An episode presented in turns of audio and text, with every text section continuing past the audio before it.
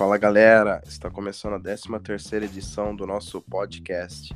É, a gente pede desculpa aí pelas duas semanas que não teve, pelo fato de que tivemos problemas técnicos com nossos equipamentos. Vamos retomar os trabalhos hoje. Eu sou Luiz Andretti e do meu lado está Thales Cristiano. Exatamente. Olá para quem escuta a gente. Duas semanas de ato aí para o nosso, nosso projeto, é, nossa conversa semanal sobre automobilismo. Só que agora vai estar tá tudo de volta aos trinques.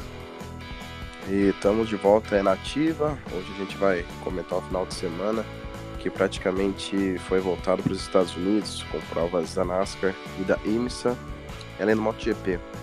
NASCAR tivemos final de semana em Daytona com a Xfinity Series e a Cup Series. Muita zebra na Xfinity, né? Vamos começar pela Xfinity. Vitória do Homem da Melancia, né? Exatamente, o Ross Chastain é um piloto que vem se destacado muito ultimamente aí por, por ser talentoso, mas acaba pecando em ter uma, um carro decente para poder competir, né? É, ele, para quem se lembra, no começo do ano estava fechado com a equipe do 42 na Xfinity Series, mas acabou falindo a equipe, né? Ele acabou ficando sem vaga. Ele é piloto agora da Truck Series full time e faz algumas corridas esporadicamente na Xfinity Series. É, ele pôde fazer uma corrida excelente na, na noite dessa sexta-feira e acabou conseguindo mais uma vitória na Xfinity Series, né? É, ele que, por ser part-timer, vem ganhando com bastante frequência lá. Tudo bem que é, Daytona equilibra muitas coisas, só que a gente sabe que ele é um piloto talentoso.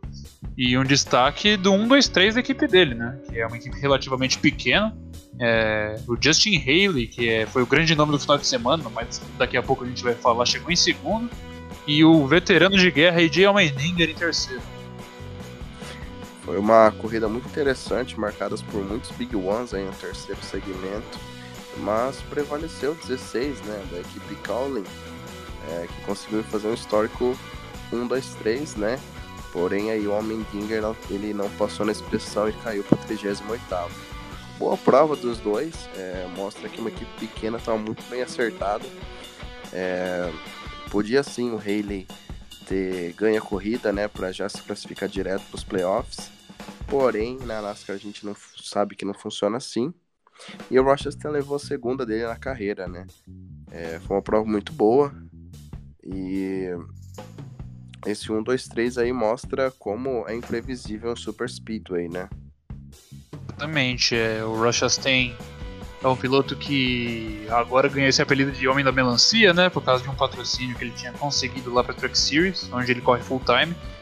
E é um cara que aparenta ter uma personalidade muito forte, ser bastante incisivo nas suas declarações, né? É, para quem não se lembra, uma corrida ano passado ele acabou arrumando uma briga com o Kevin Harvick, uma corrida que ele dominava e acabou dando um payback muito grosseiro naquela vez. E o Harvick naquela ocasião falou que ele nunca ia guiar em equipe grande por causa daquilo e tudo mais, só que ele vem buscando seu lugar, seu lugar ao sol, assim, né? É, é havia rumores que ele estava ligado com o número 1 um da Ganassi para ano que vem, porém, mais um ano que Kurt Busch aí ele vai fazer um bom ano e ele renovou, né? Porém, a gente sabe que se pintar aí uma vaga aí na Cup em alguma equipe boa, com certeza ele vai entrar. Creio que a vaga mesmo que está em aberto para ele um dia seria o carro 1 do Kurt Busch. É, o Rochester mostrou que ele é muito bom, muito excessivo. É, em equipamentos que não são de ponta, ele está ganhando, né? E ele que já estava fechado com a Chip Ganassi no 42, teve problema lá com a FBI. Porém, é um cara a se observar, né? É, vem fazendo boas provas, sempre mostrou que é bom. E agora só falta mesmo aí ele achar um lugarzinho na Cup, né? Exatamente. É, a gente vê tantos pilotos experientes que conseguem fazer um lugar, é, fazer pelo menos uma temporada inteira na, na Cup, né? A gente viu o Parker Kligerman, a gente já viu o próprio Justin Allgaier, a gente viu vários, é, Regan Smith, que também era um nome é, bastante conhecido por ser piloto da Xfinity Series e foi piloto da, da, da Cup Series também por um grande período de tempo. E o Rush Chastain eu imagino que deva conseguir ainda isso no futuro. Ele que tem apenas 26 anos, não é um piloto velho, né? Ainda mais para NASCAR. E pode ser que ele consiga no próximo período de tempo aí, agora que a NASCAR, a Cup Series principalmente, está muito mais rotativa do que já foi um dia. É, com certeza. A Rochester ele tem muito tempo ainda. É, ele pode até figurar algum lugar aí numa equipe Richard Childress, né, ou a Junior Motorsports, né, um para Xfinity. E falando em Regan Smith, ele que vai correr algumas corridas em agosto, no carro 8. Para quem não sabe, a Junior mudou as numerações dos carros e colocou o 8 como part-timer, né? Ele está dividindo o carro com muitas, muitos pilotos. E aí a gente vai ver a volta também de Regan Smith, né? O cara das antigas, que vai pilotar de novo aí no, no 8 da Junior. Exatamente, é o Regan Smith que, para quem acompanha a NASCAR há pouco tempo, né? O lembra do título Martin Truex Jr., com a Fornitieri Row Racing, equipe extinta, que era pequena e conseguiu chegar ao ápice da categoria. A primeira vitória dessa equipe, se eu não me engano, foi comprar por Regan Smith lá em Darlington 2011. É um piloto bastante talentoso e já experiente, né? Ele pode agregar bastante aí para Junior Motorsports, que nem você comentou. Com certeza. É, agora, Tyler Reddick está encaminhado, eu acho que realmente para final. Né? A X20 a gente ficou assim, né? Cowley fazendo 1, 2, 3. corrida que terminou aí com acho que uns 15 carros na pista, por conta dos Big Ones. E a gente agora vai pro domingo, prova que era para acontecer no sábado, porém pela chuva aconteceu no domingo. Pole era de John Logano, né? Exatamente. É, o quali foi cancelado por causa da chuva, se não me engano, e a pole acabou ficando com o Joey Logano. Prova que também foi marcada de novo pelo mau tempo da Flórida. E numa bandeira vermelha a prova ia ser cancelada. No terceiro segmento. Faltando menos de 50 voltas para acabar, né? Se eu não me engano. 30, e... 34, eu acho. E a zebra foi Justin Haley de novo, né? Que cravou no X20 AP2. E dessa vez na primeira volta que ele liderou, ele parou nos boxes junto com vermelha. E assim levou a primeira corrida. Exatamente. É... De fato é uma corrida que vai entrar para a história, né? Por diversos fatores. É... A corrida, como você bem comentou, era para ter acontecido no sábado, né? Como é de costume, a, a, a Coca-Cola 400 costuma acontecer no sábado, no final de semana do feriado de 4 de julho, né? Ano que vem não vai ser mais assim, mas era costume até então. E a prova foi adiada para o domingo por causa do mau tempo. É, o início foi adiado por causa da final da Copa do Mundo Feminina, né? É, de acordo com a acordo da TV lá nos Estados Unidos. É, a corrida foi muito interessante durante o começo, seus primeiros estágios. O próprio Joey Logano, que foi pole, como você comentou, ganhou o primeiro segmento. O segundo segmento foi vencido pelo Austin Dillon. E o, ter, o início do, da última parte da corrida foi marcado pela alta agressividade dos pilotos.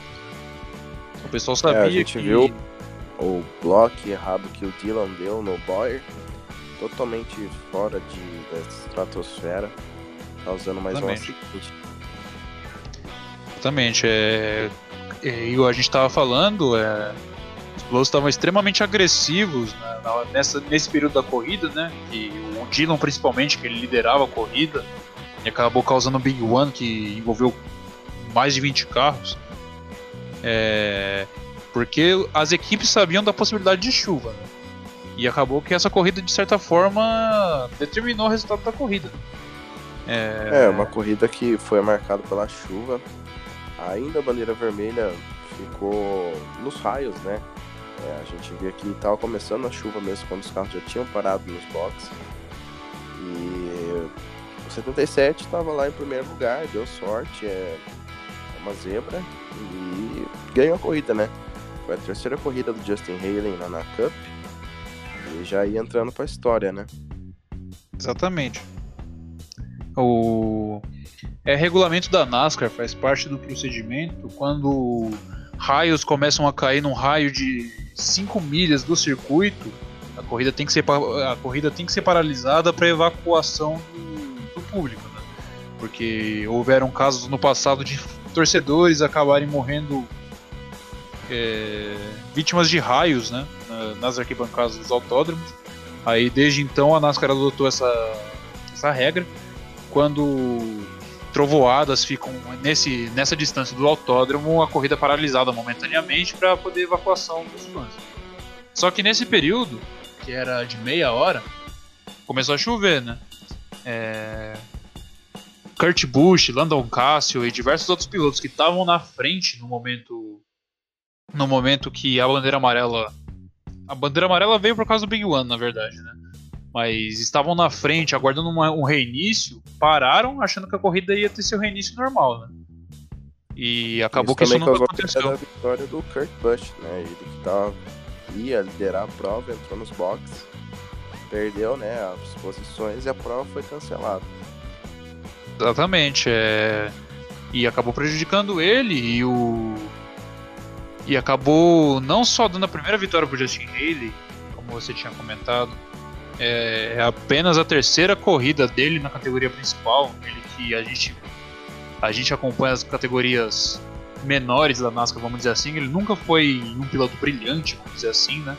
A estreia dele tinha sido em Talladega nesse ano, três meses atrás, e a gente é legal de ver esse tipo de história na NASCAR de piloto zebra ganhando, só que essa circunstância foi um pouquinho diferente, vamos dizer assim.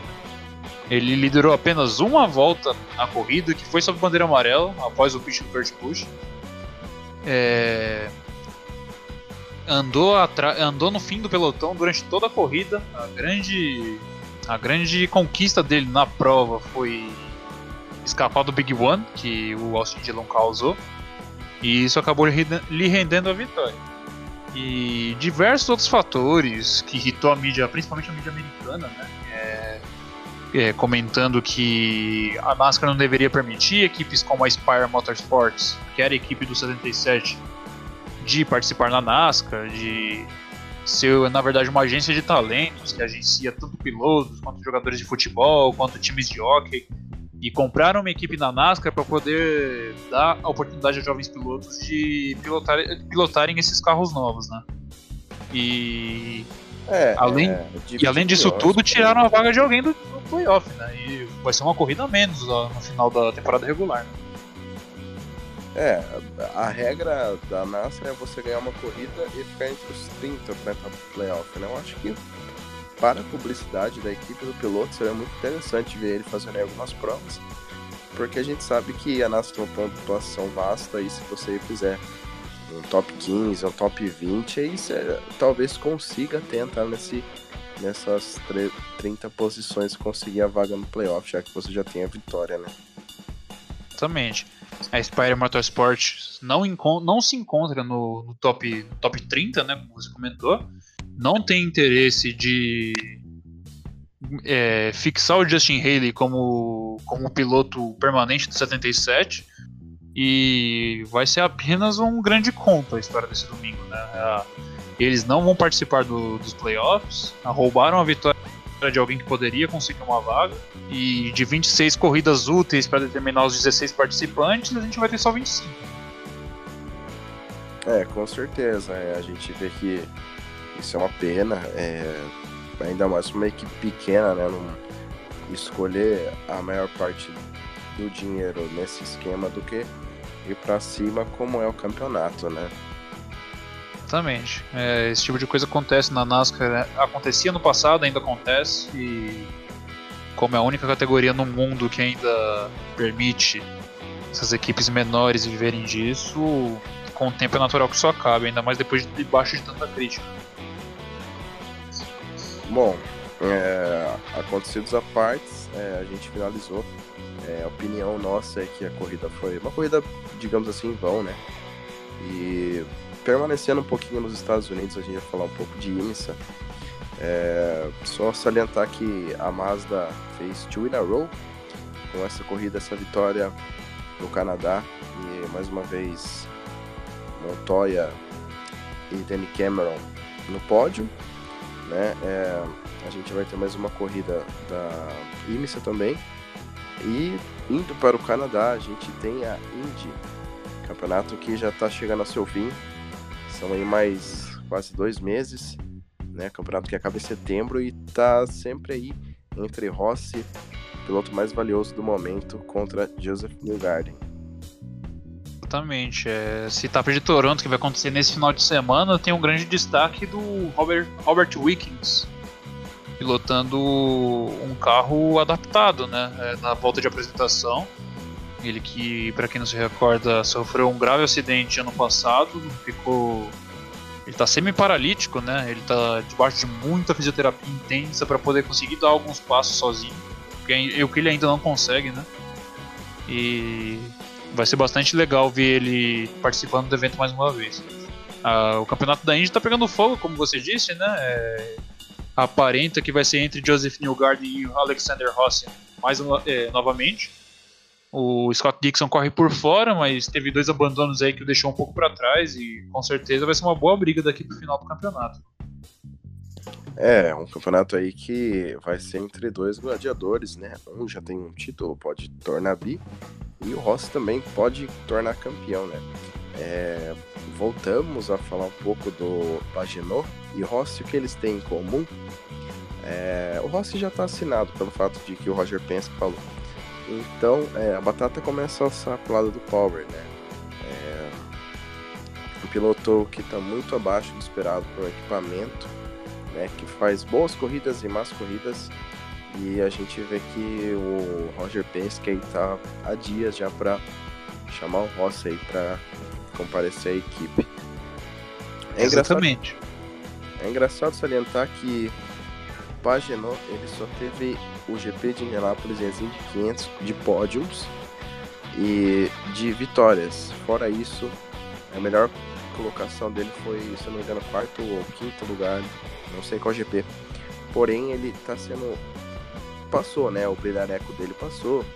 Roger Penske foi muito precipitado em querer renovar com o Pagenot, que parece que ele voltou à decadência dele onde ele estava antes do mês de maio, né?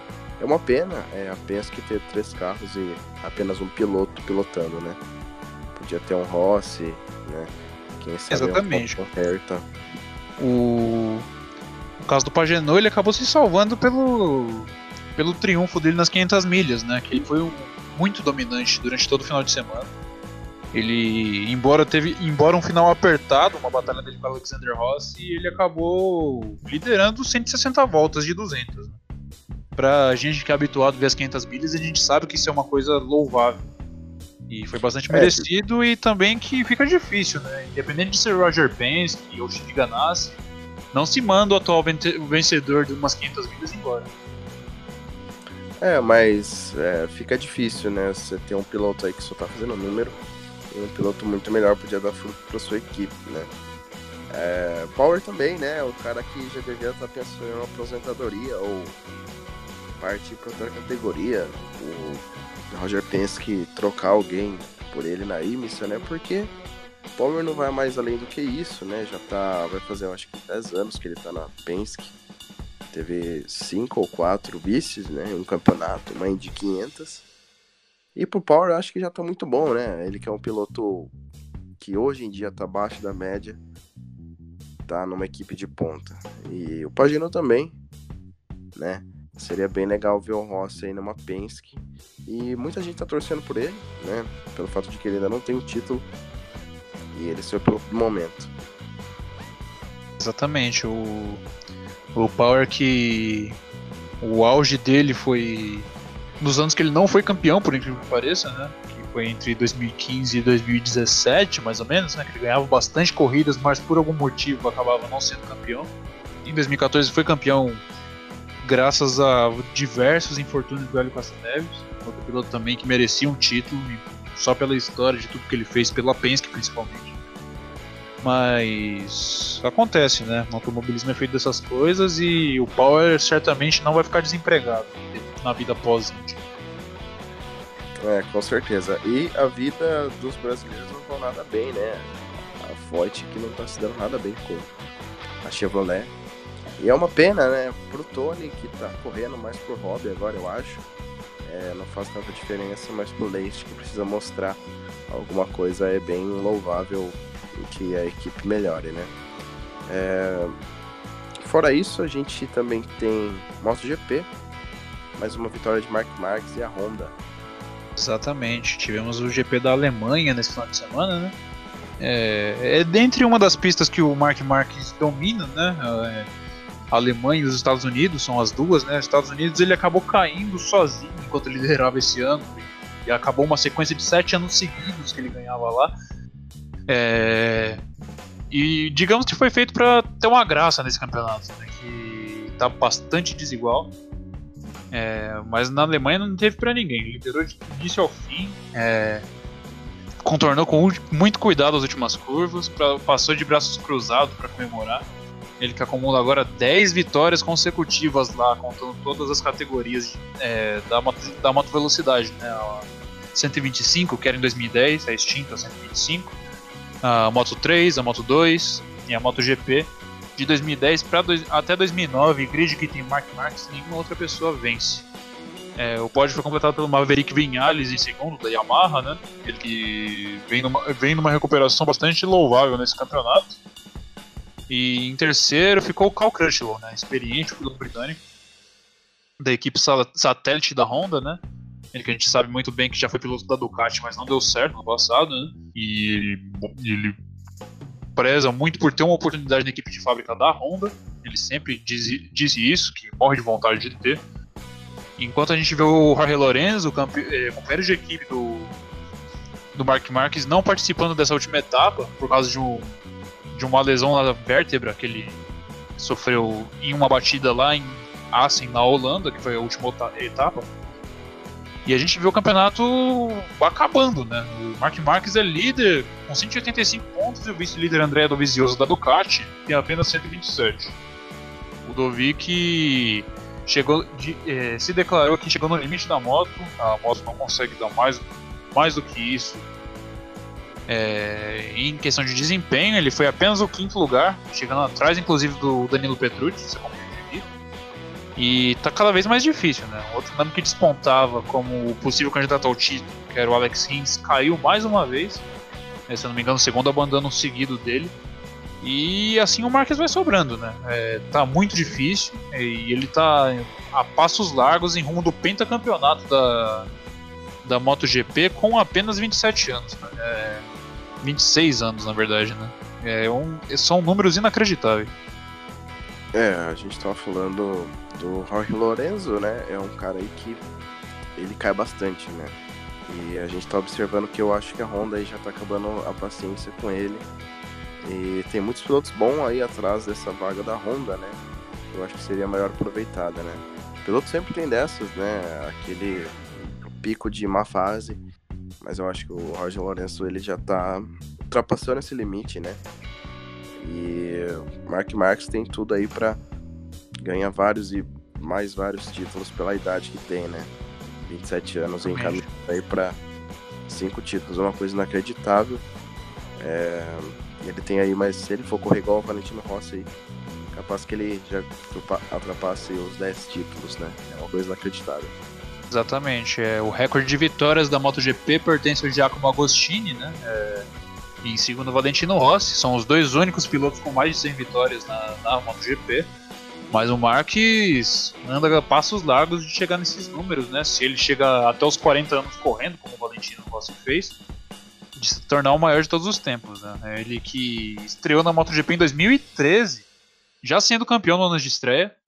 E de lá pra cá, o pior, o pior resultado dele num campeonato foi em 2015, onde ele foi terceiro lugar ficando atrás das duas, dos dois pilotos da Yamaha na época, que eram o Mario Lorenzo e o Valentino Rossi, que tinham motos melhores que ele naquele ano. Né?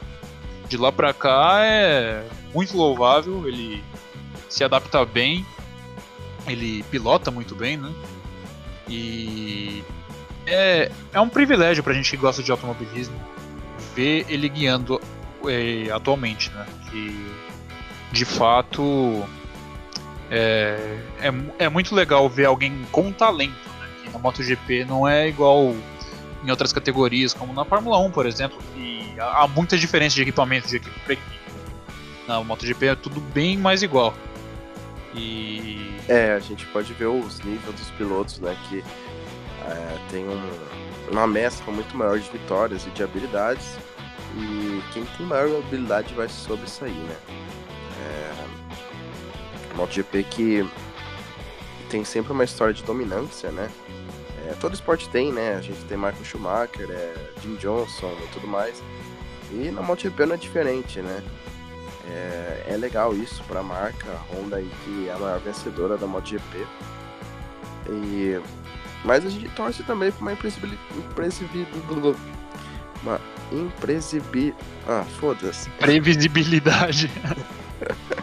a gente torce aí para uma zebra de alguma outra equipe outsider puder ganhar o campeonato ou talvez figurar mais batalhas, né? É, eu acho legal isso, as equipes satélites poderem batalharem junto com as fábricas. Exatamente, é, a gente vê volta e meia equipes satélites vencendo, né, principalmente provas com chuva. E é bastante legal essa equalidade né, na MotoGP, né, de fato. E com a certeza. próxima etapa da MotoGP acontece dia 4 de agosto, lá no circuito de Brno, na República Tcheca. Vamos estender o campeonato aí para ver o que, o que acontece daqui para frente, né?